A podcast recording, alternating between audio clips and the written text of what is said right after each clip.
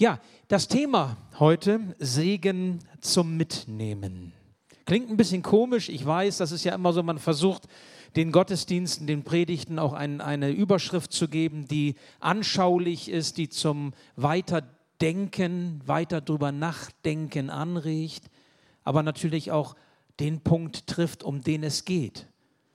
Weshalb wir hier vorne stehen und, und zu euch sprechen und euch auch etwas weitergeben wollen, wovon unser Herz erfüllt ist. Wenn wir hier zusammenkommen in der Matthäusgemeinde, dann kommen wir, um Impulse aufzunehmen, um inspiriert zu werden, um ermutigt zu werden. Wir suchen Trost und, und Stärkung, vielleicht auch Hilfestellung, Korrektur vielleicht sogar. Aber immer muss ein Griff dran sein. Immer suchen wir etwas, woran wir auch festhalten können, damit wir es mitnehmen können hinein in unseren Alltag. Nützt ja nichts, wenn ihr kommt und sagt, war ein toller Gottesdienst und hat mir gefallen. Und ja, das war's dann. Und es bleibt nichts. Es ist nichts, was in der Woche noch Substanz hat, was du mitnehmen kannst für die Zeit, die vor dir liegt. Also wir, wir haben den Wunsch, dass es etwas ist, was im Lebensalltag auch taugt. Und so versuchen wir es uns selber zu sagen, aber auch euch zu sagen. Und darum auch das Thema Segen zu mitnehmen. Segen zu mitnehmen meint also einen Segen, der konkret ist, der praktisch ist, der lebenstauglich ist, der anwendbar ist. Also ein, Leben, ein Segen für deine Lebenssituation. Nun weiß ich, wir haben alle ganz unterschiedliche Lebenssituationen. Wir kommen alle ganz aus unterschiedlichen Ecken und Gegenden. Wir haben unsere Lebensgeschichte. Jeder von euch bringt etwas Unterschiedliches mit hinein in diesen Gottesdienst. Ich kann ja nicht in euer Herz gucken, ich kann so ein bisschen in eure Gesichter sehen. Ich kann sehen so ein bisschen ungefähr, wie alt ihr seid. Ich kann vielleicht auch sehen, ob du lange jetzt aufgewesen bist heute Nacht und, äh, oder gefeiert hast gestern, genügend Schlaf hattest. Ich kann vielleicht sogar sehen, ob du gesund oder vielleicht ein bisschen krank bist oder so. Aber ich kann nicht ins Herz gucken. Aber das, was du brauchst, ist etwas, was in deinem Herzen Platz hat, auch für deinen Alltag. Was uns beschäftigt bei diesem Thema Segen zum Mitnehmen, ist ein, eine kleine Bibelstelle. 4. Mose 6, 22 bis 27. Wir sehen diesen Text auf der Leinwand. Und der Herr redete mit Mose und sprach, Sage Aaron und seinen Söhnen und sprich, so sollt ihr sagen zu den Israeliten, wenn ihr sie segnet. Der Herr segne dich und behüte dich. Der Herr lasse sein Angesicht leuchten über dir und sei dir gnädig. Der Herr hebe sein Angesicht über dich oder erhebe sein Angesicht auf dich und gebe dir Frieden. So sollen sie meinen Namen auf die Israeliten legen, dass ich sie segne. Ich will noch einmal ein kurzes Gebet sprechen. Lieber Herr, wir wollen dich darum bitten, dass wir heute Morgen verstehen, was dein Segen für unser Leben bedeutet. Ich möchte dich darum bitten, dass du es uns anschaulich machst, dass du selbst einem jeden, einer jeden von uns diesen Griff deutlich machst, wo wir festhalten können, um deinen Segen mitzunehmen in unser Leben hinein, in unseren Alltag. Herr, rede du zu uns heute Morgen. Amen. Ja, viele von euch kennen vielleicht diesen Segen, den ich äh, vorgelesen habe. Vielleicht machst du, Fabian, ruhig nochmal den Segen als Folie. Das ist ja so dieser sogenannte aaronitische Segen. Aaron taucht ja auf in der Bibelstelle. Aaronitische Segen.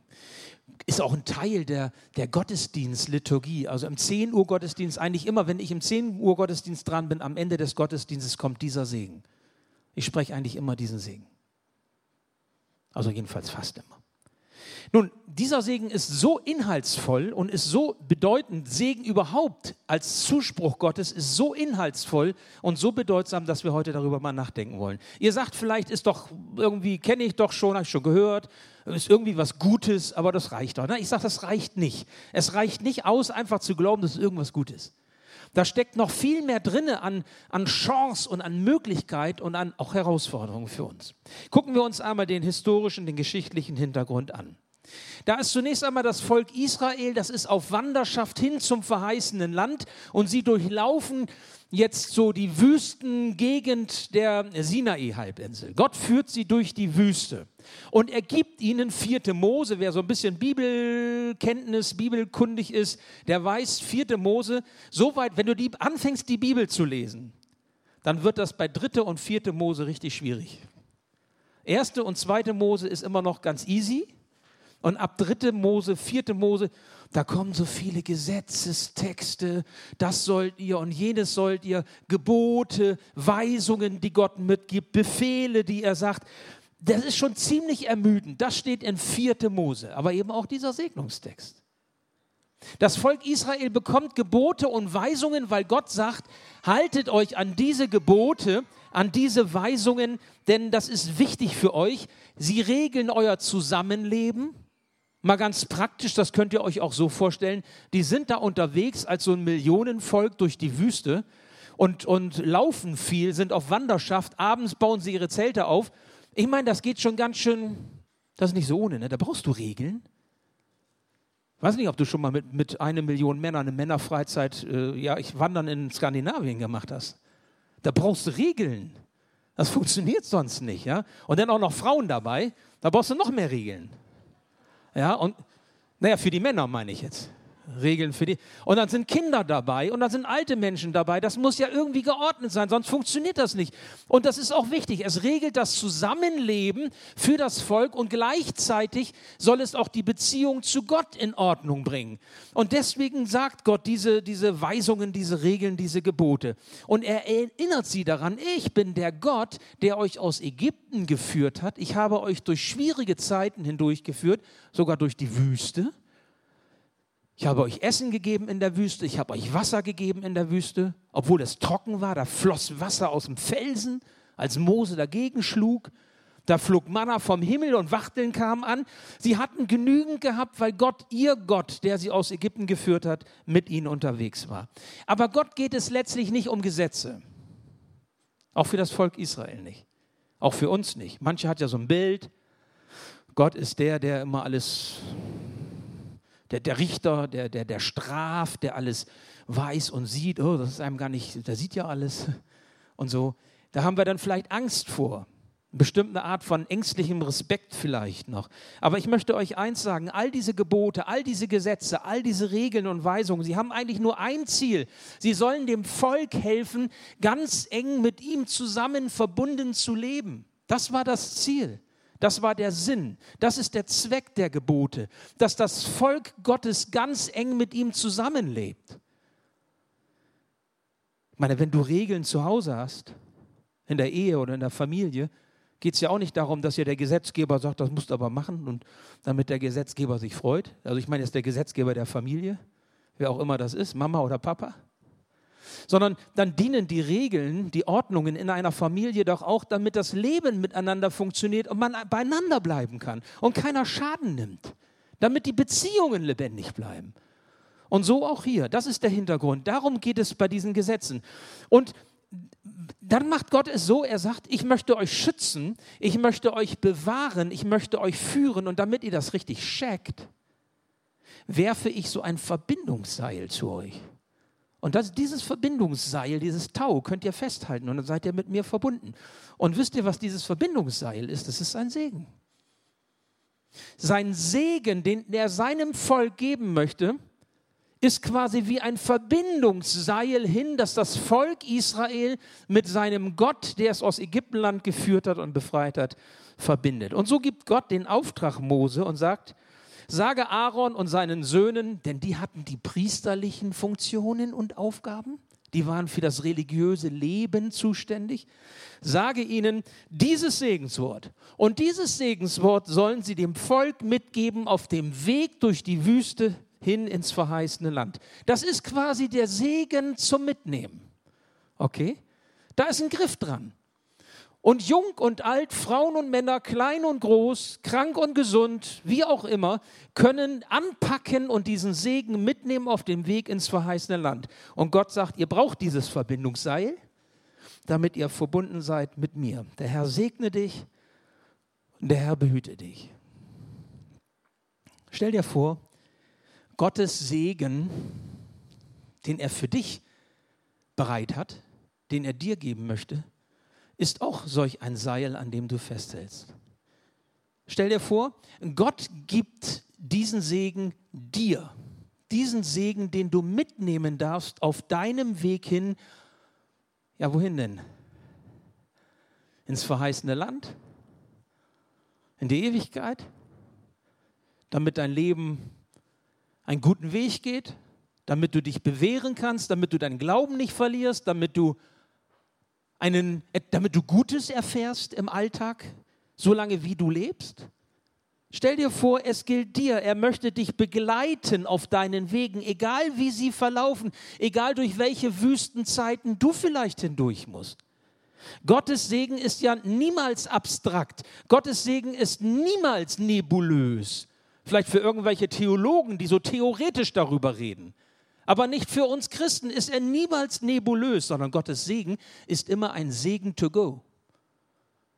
Coffee to go. Segen to go. Mit Deckel und Strohhalm. Und du kannst ihn genießen. Er bleibt warm. Und er gibt dir was. Und du kannst ihn auch immer wieder bekommen. Da komme ich noch zu. Aber zunächst einmal ist wichtig zu verstehen, bevor wir überlegen, was das praktisch und konkret heißt, zu überlegen, zu verstehen, was heißt eigentlich Segen? Was verbirgt sich eigentlich hinter diesem Begriff allein schon? Segen oder, oder segnen. Ich will es euch sagen, das Wort segnen stammt im Deutschen von dem Begriff signieren. Ich weiß, sagt man nicht so oft, aber wir tun das. Wir signieren zum Beispiel mit unserer Unterschrift. Und dann bekommt das, was wir signieren, Gültigkeit, weil ich habe es unterschrieben. Ein Vertrag zum Beispiel. Eine Karte, die du schreibst mit deiner Unterschrift. Manchmal nehmen wir auch unsere Initialen, ne? AS, Andreas Schröder. Dann ist klar. Oder wenn ich im Büro was abzeichnen muss, wo ich nicht voll unterschreiben muss, mache ich AS. Ich habe es gesehen, ich habe es abgezeichnet, kann abgeheftet werden, wie auch immer. Das genügt. Ich erkläre damit etwas dass ich es wahrgenommen habe, dass ich es gesehen habe. Manchmal erkläre ich das als Eigentum für mich. Ich kennzeichne etwas damit. Ich bestätige mit einer Signatur etwas ganz Wichtiges. Und nun überleg mal, was heißt das im Blick auf den Segen? Wenn du dich unter den Segen Gottes stellst, dann signiert er dein Leben. Verstehst du, was das heißt? Er sagt Ja zu dir. Er erklärt dich zu seinem Eigentum und du erklärst dich bereit, zu ihm zu gehören. Und zwar nicht nur irgendwie einmal durch Taufe, Bekehrung, was auch immer, sondern immer wieder neu, wenn du dich seinem Segen unterstellst. Wie dieses Verbindungsseil, das Gott seinem Volk zuwirft und sagt, halte an diesem Seil fest auf deinem Weg hin ins verheißene Land. Ich will mit dir gehen. Bleib verbunden mit mir. Du kenn, er kennzeichnet dein Leben, indem er dich segnet und sagt, du gehörst zu mir, wir gehören zusammen. Er bestätigt dein Leben. Er sagt, ich bin dein Vater, ich bin der lebendige Gott, der Allmächtige. Ich kann auch Wachteln in dein Leben schicken, ich kann Manna in dein Leben schicken, ich kann Wasser aus dem Felsen sprudeln lassen in deinem Leben. Du musst einfach nur glauben, dass ich das kann und mir vertrauen. Das ist die Herausforderung. Stellst du dich unter Gottes Segen, dann signiert er mit seiner Signatur dein Leben. Du gehörst zu ihm. Und weil du zu ihm gehörst, durch deinen Jesus-Glauben, will er dich segnen. Nochmal, Gott will dich segnen. Gott möchte nicht, dass du ohne seinen Segen läufst. Sein Volk Israel sollte gesegnet sein. Sage Aaron und seinen Söhnen, das sollen sie dem Volk als Segenswort mitgeben. Der Herr segne dich, der Herr behüte dich. Der Herr lasse sein Angesicht leuchten über dir. Das sollen sie hören, das sollen sie mitnehmen. Ganz wichtig für sie.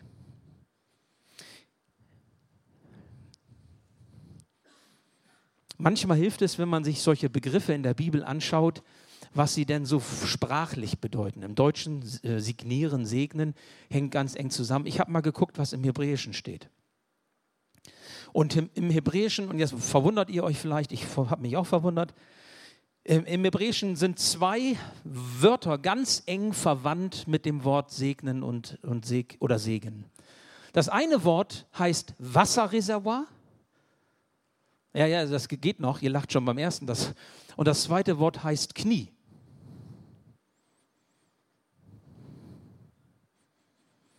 Kann mir das jemand erklären? Will mir das jemand erklären? Also beim Wasserreservoir ist es vielleicht gar nicht ganz so schwierig, jedenfalls fand ich das leichter eingängig.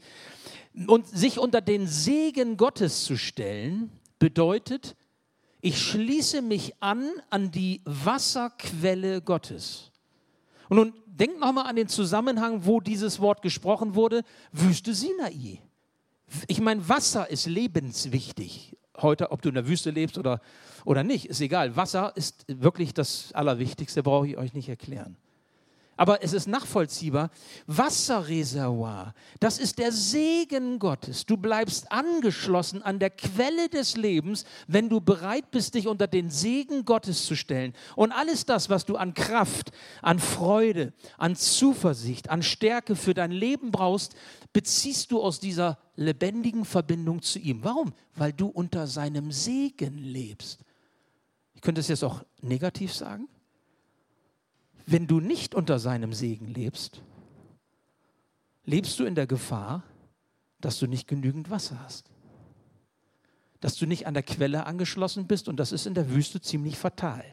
Ich weiß nicht, ob ihr das schon mal so erlebt habt weil wir das gerade mit der Wanderschaft hatten. Das ist tatsächlich so, wenn man jetzt unterwegs ist und man wandert und man muss Wasser aus der Natur empfangen. Wir haben ja so ein paar Männer, die das so für zwei, drei Tage gemacht haben. Das ist ja auch schon mal nicht schlecht, ihr Lieben. Aber wenn du sieben, acht, neun Tage unterwegs bist und du hast eine Karte und du hast eingezeichnet vielleicht irgendwelche Bäche oder auch nicht, dann musst du gucken, ist das Wasser brauchbar, ist da überhaupt Wasser oder nicht. Und das hatte ich auch schon erlebt, dass da war zwar Wasser eingezeichnet, man hat, hat gehofft, dass da eben auch Wasser ist, dass man schöpfen kann, aber das war versiegt. Der Bach war leer. So, dann hm, hast du keine Vorräte mehr. Du musst gucken, wie geht es jetzt weiter? Wie lange kannst du noch laufen? Wo ist der nächste, das nächste Wasser? Und das ist ja noch ein bisschen, wenn man so wandert in unseren Gefilden oder wo umliegenden Ländern, ist das ja noch alles vielleicht noch erträglich. In der Wüste ist das eine, eine Sache von Stunden und du bist vertrocknet.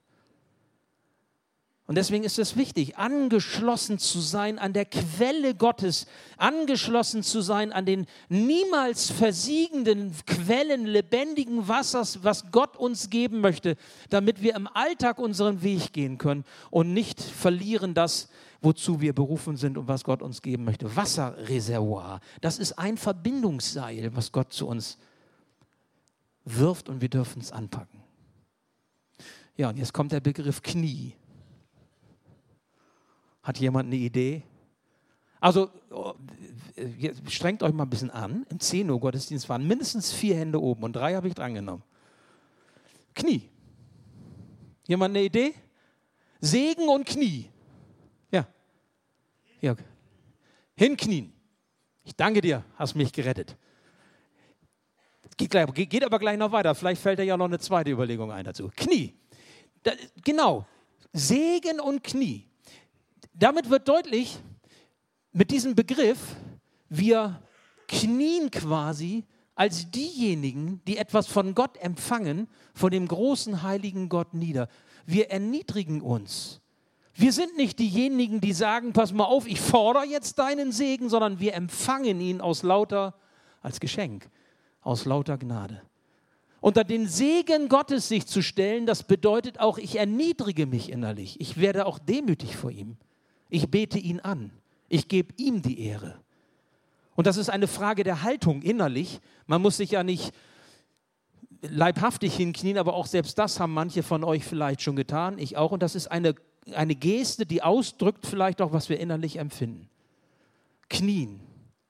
Knie und Segen. Ich bin nicht derjenige, der, der hier irgendwie von Gott fordert oder abverlangt, so nach dem Motto, gib mir mal deinen Segen. Wird auch endlich Zeit, dass du mal handelst jetzt sondern wir bleiben in der Situation des Empfangens. Das ist ein Geschenk. Okay, Knie. Noch eine andere Idee beim Knie? Beugen. Ja, im Zehner hat jemand gesagt Gelenk und dann sagte ich, jo, dann knackt das und so. Ne? Und dann knacken für Jesus. Das ist auch was vielleicht irgendwie, ich weiß es nicht. Na, ich, ich helfe euch. Markus 10. Markus 10 ähm, im Neuen Testament ist ein, eine Geschichte, da wird ähm, etwas ganz Wichtiges deutlich im Blick auf das Knie Gottes, so am Beispiel von Jesus. Da bringen Eltern, Mütter oder Väter, ihre ganz kleinen Kinder, die konnten noch nicht laufen, so heißt es im Griechischen. Also ein Begriff für Kind äh, von 0 bis 1. Und die werden deswegen getragen. Und man hat sie zu Jesus gebracht und Jesus sollte sie segnen. Wie segnet Jesus diese Kinder? Irgendwie so. Nee. Jesus hat sich hingesetzt und dann? Und dann kommen die Kinder genau und nimmt die Kinder auf seinen Schoß. Holt sie zu sich an die Brust, legt, also legt die Arme um sie und segnet die Kinder. Versteht ihr, was, was, was das Bild dahinter ist? Dass wenn wir uns unter den Segen Gottes stellen, wir quasi unsere Zuflucht nehmen bei Gott und dass wir in seine liebenden Arme uns flüchten, bildlich gesprochen, auf uns auf den Schoß des himmlischen Vaters setzen und getröstet und ermutigt werden, weil er uns segnet. Der Herr segne dich und der Herr behüte dich. Ich meine, was ist behütender als die offenen Arme, als die Brust, als der Schoß der Mutter oder auch des Vaters?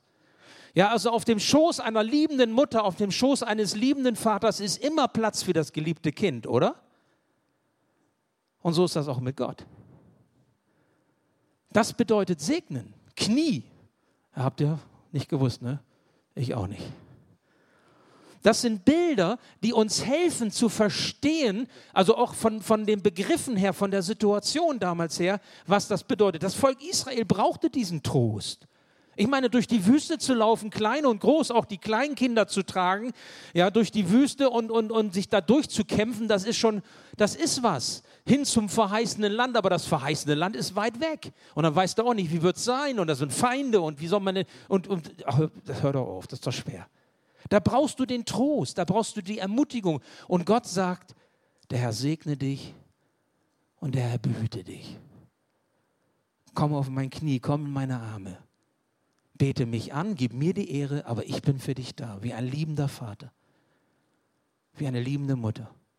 Und ich lasse dich nicht allein. Und du bekommst sogar diese Zuwendung, die du als, als Mensch vielleicht äh, verwehrt bekommen hast durch deine Ursprungsfamilie. Bei mir kannst du es finden.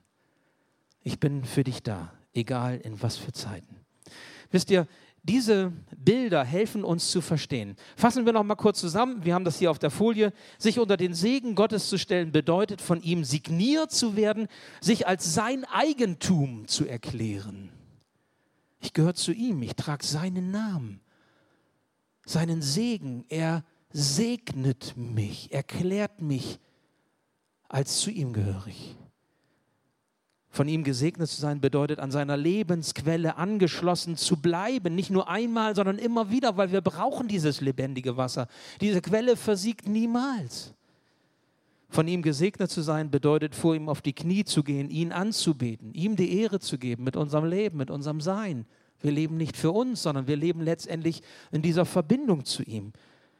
Und von ihm gesegnet zu sein bedeutet, umarmt und unendlich geliebt zu werden. Und das steckt allein in den, den Bildern drin, die dieses Wort segnen für sich beinhaltet. Und ihr könnt selber auch schauen, wo es euch erreicht, wo es euch anspricht oder abholt. Es heißt wörtlich, der Herr segne dich und behüte dich. Schauen wir einmal konkret auf äh, diesen aaronitischen Segen. Unser Leben hängt von Gott ab. Äh, zur Zeit des Alten Testaments war es so, wenn man jemanden segnete, dann geschah das in der Regel meistens so, wenn man in das Haus eines Menschen ging. Wenn man das, in das Haus von jemand ging, dann hat man ihn und das Haus gesegnet. Das macht man heute zum Teil noch in Israel bei den Frommen. Das ist eigentlich eine ganz schöne, finde ich eine sehr schöne ähm, Gepflogenheit. Ich weiß ja nicht, was du machst, wenn du in das Haus eines anderen gehst. Also wenn Männer in die Garage gehen, gucken sie, was fährt der andere für ein Auto. Manche Frauen von euch gucken, hat die auch eine Thermomix-Maschine. Nein, ich, ich, ich weiß, ich spitze jetzt zu. Oder? Also, wonach gucken wir? Wenn wir in das Haus eine. Dahinter steckt folgender Gedanke. Auch das nochmal, um das zu verstehen. Die Häuser damals waren ja anders als unsere. Wir haben mehrere Schlafzimmer, wir haben vielleicht eine Küche, wir haben Wohnzimmer, wir haben vielleicht noch ein Arbeitszimmer oder Gästezimmer, ja, wenn jemand ein Haus hat und Platz hat, wie auch immer. Damals gab es in der Regel nur einen Wohnraum. Es war Küche, Schlafzimmer, Arbeitszimmer, Wohnzimmer, alles zugleich, Kinderzimmer. Das heißt, wenn jemand das Haus eines anderen betrat, dann, dann ist er in die Privatsphäre des anderen hineingetreten. Und wenn man in die Privatsphäre eines anderen hineintritt, merkt ihr, spürt ihr vielleicht auch, wenn man jemanden in sein Schlafzimmer lässt oder in, ja, wo man sagt, da habe ich nicht aufgeräumt oder, oder so, dann, dann ist das ziemlich nah, da ist das ziemlich intim. Und das, was die angemessene Reaktion für die Juden damals war, war zu sagen, ich segne dich und dieses Haus. Der Herr segne dich und der Herr behüte dich und dieses Haus und all die Deinen, die mit dir hier wohnen. Und jetzt stelle ich mir vor, das sagt ja hier Gott mit seinem Wort, dass wir Gott einladen in unser Leben und Jesus kommt. Und wo tritt Jesus rein? Ins Gästezimmer, in Vorflur? Vielleicht noch Garage? Nein, er tritt in die Privatsphäre unseres Lebens. Ja, also er, er, er kommt in den intimsten Bereich unseres Lebens hinein, weil, weil er sagt, du gehörst zu mir, du bist, ich bin dein Gott und du bist mein Kind. Und was tut er? Oh, was ist denn da? Hier ist nicht richtig geputzt. Und guck mal, da habe ich auch was gefunden. Und da kannst du ja mal ein bisschen Ordnung machen, so wie ich das bei meinen Söhnen dann so gerne gemacht habe früher. Ne? Ach du meine Güte. Kannst du nicht mal. Nein, sondern er kommt und sagt, ich segne dich. Ich komme in deine Privatsphäre. Ich möchte mit dir unterwegs sein in deinem Leben, in allen Bereichen. Aber das Erste, was ich tue, der Herr segne dich und der Herr behüte dich. Ist das nicht stark? Die Frage, liebe Geschwister, ist die, willst du, dass Gott in dieser Weise eintritt in deine Privatsphäre? Und zwar segnend. Willst du das? Das ist die Frage. Und das finde ich eine spannende Frage. Denn wenn er kommt, da kommt er als Hauptperson. Wenn du dich segnen lässt, dann hängt dein Leben letzten Endes nicht mehr von dir ab, sondern von ihm. Und das ist jetzt die Herausforderung, nicht nur für Männer, aber auch besonders. Weil wir ja doch so oft denken, wir wollen das Leben im Griff haben. Wir wollen die Dinge im Griff haben. Wir wollen es gut machen. Das ist ja auch mit einem, mit einem, wie soll ich sagen, mit einer vielleicht auch positiven Einstellung eigentlich. Wir wollen es schaffen. Wir wollen auch Gott zeigen, jawohl, mit deiner Hilfe schaffen wir das. So, aber es funktioniert eben oft so nicht. Wenn wir uns unter den Segen Gottes stellen, ihr Lieben, dann ist das so, dass wir etwas anderes loslassen dafür. Jetzt, ich erkläre euch das nochmal. Früher war das bislang so, da hast du deinem Leben Mut zugesprochen. Oh, ich schaffe das schon, geht schon. Du hast dein Leben gerechtfertigt. Hast gesagt, oh, so und so ist es okay, so geht das. Wenn Jesus kommt in deine Privatsphäre, in dein Leben hinein, dann tut er das jetzt. Er spricht dir Mut zu. Er rechtfertigt dich, nicht mehr du. Du lässt los. Du hast bislang um dein Leben gekämpft. Du hast dein Leben festgehalten. Du hast es verteidigt. So wie auch ein, durch, ein, ein, ein Wandern durch die Wüste für das Volk Israel ein Kampf war. Ein, ein Überlebenskampf, ein Verteidigungskampf. Und nun kommt Jesus in dein Leben hinein und nun tut er es, nicht mehr du. Er tut Kämpfen für dein Leben. Er hält dein Leben fest. Er kämpft für dich und verteidigt dich, auch vor allen Mächten des Bösen. Du kannst das gar nicht. Er wird mit deinen Sorgen fertig. Ich meine, die Bibel, ihr Lieben, ist voll von solchen Versen, die zeigen, dass wir 100% loslassen müssen, damit Gott 100% tun kann. Also wenn es zum Beispiel bei Petrus heißt, alle eure Sorge werft auf ihn, denn er sorgt für euch, dann ist das ein toller Spruch für eine Geburtstagskarte oder so. Aber wer von euch, wer von uns lebt das? Also ich meine, das heißt doch, du darfst dich und brauchst dich überhaupt nicht mehr sorgen, weil er kann besser für dich sorgen. Dann wären wir eigentlich sorgenlos, ne? Sorgenfrei. Aber das sind wir so oft nicht, weil wir immer noch festhalten, weil wir der Meinung sind, ein bisschen Sorgen muss ich mich da auch noch, oder? Ich kann doch nicht alles abgeben. Ich kann doch nicht alles loslassen, da habe ich ja nichts mehr in der Hand. und wenn ich auch keine Sorgen mehr in der Hand habe. Aber wenn Jesus in die Privatsphäre meines Lebens reinkommt mit seinem Segen, dann heißt es, ich lass los und ich lass ihn machen. Und er tut's. Wie oft hast du dich bis heute selbst groß und wichtig gemacht, hast dich bedeutsam gemacht, hast gezeigt, was du kannst, was du bist. Und dass du nicht so bist wie deine Eltern oder dass du es auch anders kannst oder ich weiß nicht, wie auch immer. Und auf einmal kommt Jesus und sagt, brauchst du nicht mehr, ich tue es. Ich mache dich groß. Ich mache dich wichtig. Ich mache dein Leben bedeutungsvoll. Du bist das nicht mehr. Egal, was für einen Beruf du hast, egal, was du tust, egal, was du anstellst, egal, welche Gaben du hast, auch geistliche Gaben, das ist alles gar nicht entscheidend. Wichtig ist nur, dass du das Seil festhältst des Segens, das ich dir zuwerfe, damit du mit mir verbunden lebst unter meinem Segen. Wisst ihr, im Segen Gottes zu leben kann sowas von entlastend sein. Aber auch nur, wenn wir loslassen. Nur wenn wir loslassen. Du findest Halt in Gottes Nähe, du findest Halt in seinen Zuwendungen und du musst nicht bis ins Bodenlose dich verlieren. Ich möchte euch ein Beispiel geben. Ich denke zum Beispiel an diejenigen von uns, die Eltern sind oder Großeltern. Alle Eltern oder Großeltern kommen früher oder später an den Punkt in ihrem Leben, dass sie feststellen, wir können unsere Kinder nicht schützen, wie wir das wollen. Wir können sie nicht bewahren, wie wir das wollen. Das Leben in dieser Welt ist so, dass wir nicht die Kontrolle darüber haben und wir müssen unsere Kinder was? Loslassen. Habt ihr es wieder? Loslassen. Und was kannst du Besseres tun, wenn du feststellst, dass du deine Kinder, wenn du Kinder oder Groß, äh, ähm, also Enkelkinder hast, wenn du sie loslassen musst, weil du gar nicht anders kannst, als sie in die Hände Gottes zu legen, als sie unter den Segen Gottes zu stellen, der gesagt hat, ich will dich segnen, ich will dich behüten, ich will mein Angesicht über dich leuchten lassen, ich zeige dir den Weg, ich lasse dich nicht allein, ich komme mit ganz viel Gutem zu dir. Was kann es für Eltern und Großeltern Besseres geben, als ihre Kinder und Enkelkinder unter diesen Segen zu stellen. Gar nichts. Gibt nichts Besseres. Ein anderes Beispiel. Denken wir mal an die ältere Generation, also unsere Eltern oder Großeltern. Jeder kommt irgendwann, wenn die Eltern lange genug leben, in die Situation, dass er feststellt, dass er mit seiner Kraft mit seiner Hilfe im Blick auf Eltern oder Großeltern an Grenzen stößt. Ihr merkt, das ist eigentlich das Gleiche, nur jetzt von der anderen Seite. Ne? An Grenzen stößt. Wo man feststellt, wie soll das funktionieren? Wie, wie, wie soll das gehen? Wie, wie, und ich kann auch, und da sind vielleicht auch Erwartungen, die ich gar nicht erfüllen kann oder auch nicht erfüllen will. Oder ich stoße einfach wirklich an Grenzen, wo ich feststelle, das funktioniert nicht so. Was kannst du Besseres tun in solch einer Situation, als deine Eltern oder Großeltern unter den Segen Gottes zu stellen und zu sagen, der Herr behüte dich, er segne dich, er begleite dich, auch durch diesen Weg des, der Alterswüste bis hin ins verheißene Land. Natürlich umso schöner, je gläubiger ein Mensch oder ob ein Mensch gläubig ist, ist klar. Aber auch dafür kann man beten. Und auch dafür kann man einen Menschen segnen. Wisst ihr, Gott will es tun.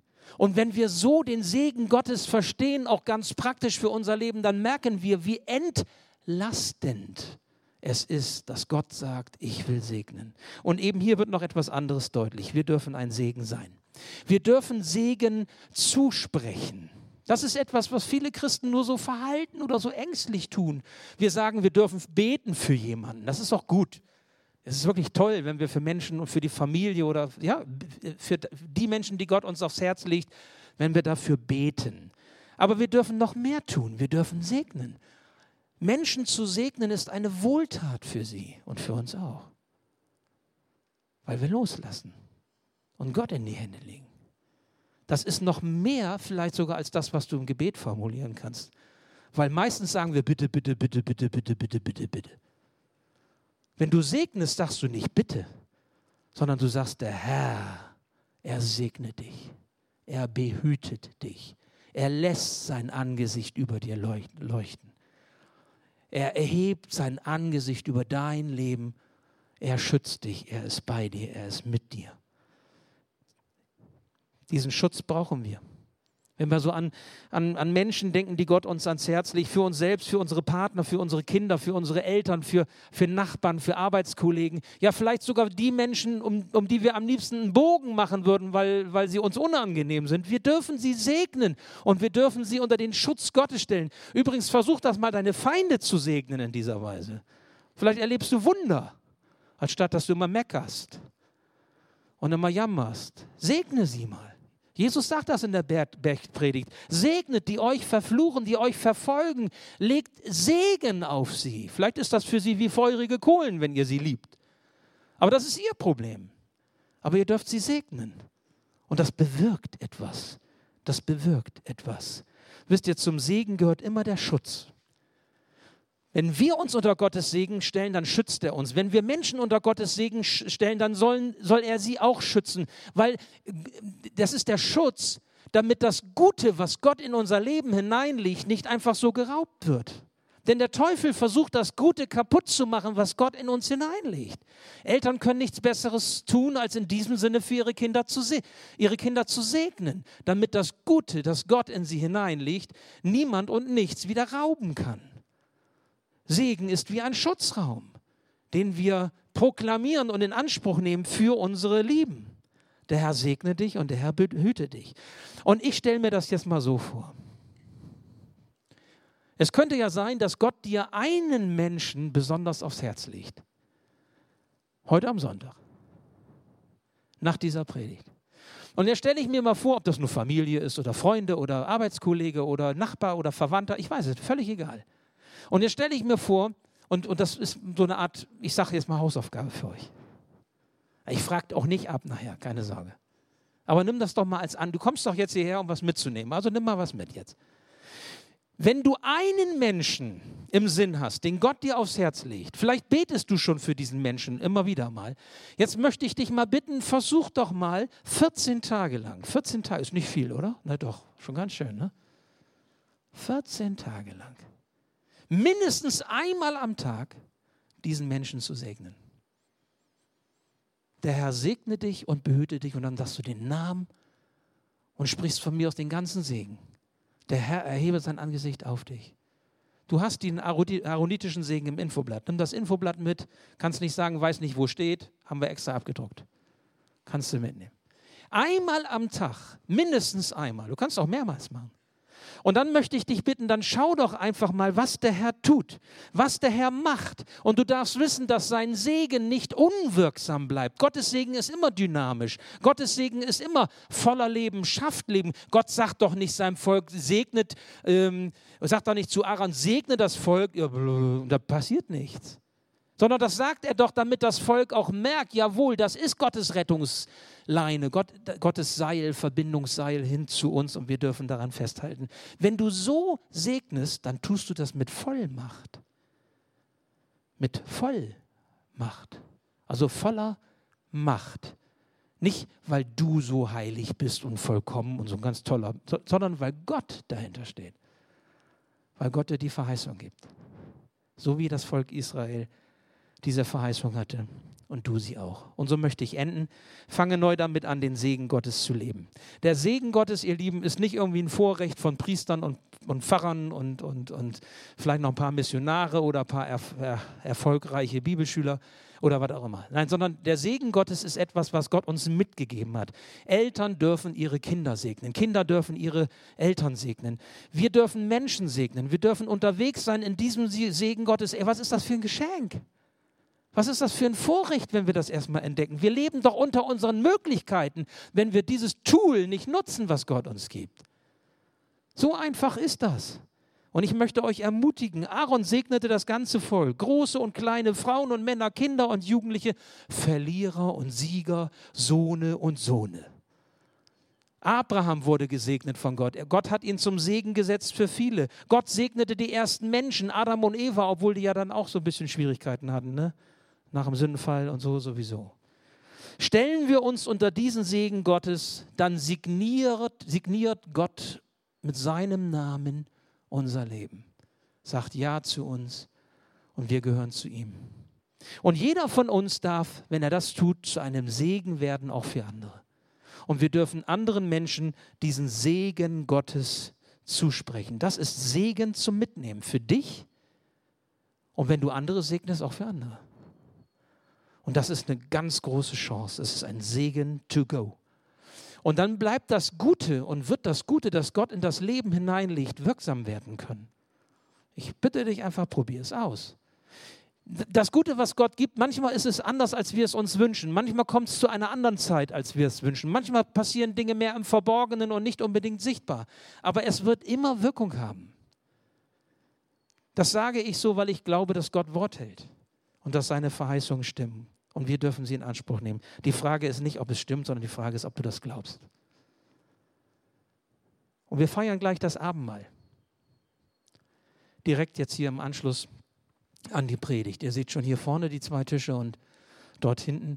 Und ihr könnt, wenn, wenn wir gleich das Abendmahl feiern, zum Tisch gehen und könnt es für euch so als, wenn ihr das wollt, ja, als eine Antwort zu nehmen, als ein Bekenntnis, jawohl Gott, ich möchte unter deinen Segen mich stellen. Signiere mein Leben, sei du das Wasserreservoir in mein Leben.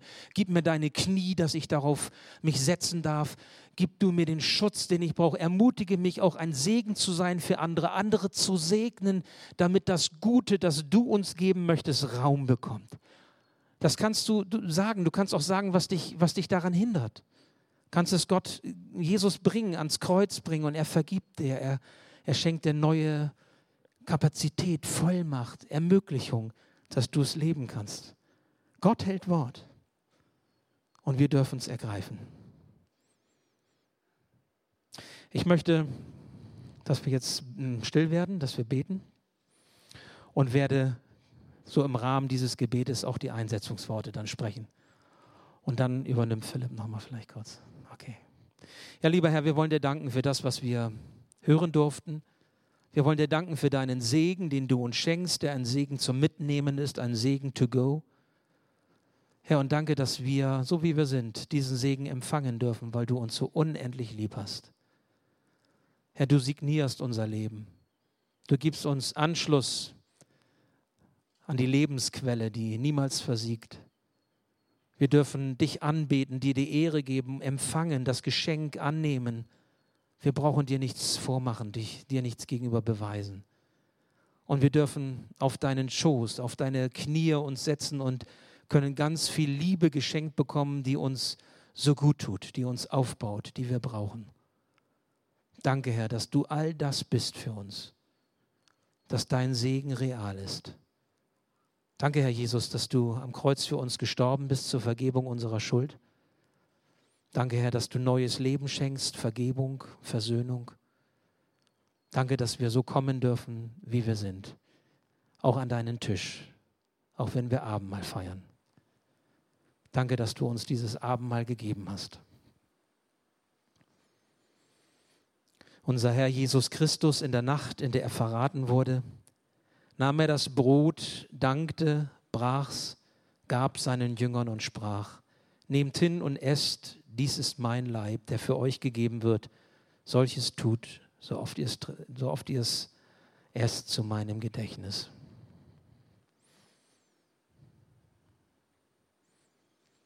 Desgleichen nahm er auch den Kelch nach dem Mahl, dankte, gab ihnen den und sprach, Nehmt hin und trinkt alle daraus. Dieser Kelch ist das neue Testament in meinem Blut, das für euch vergossen wird zur Vergebung eurer Sünden. Solches tut, so oft ihr es trinkt, zu meinem Gedächtnis. Amen.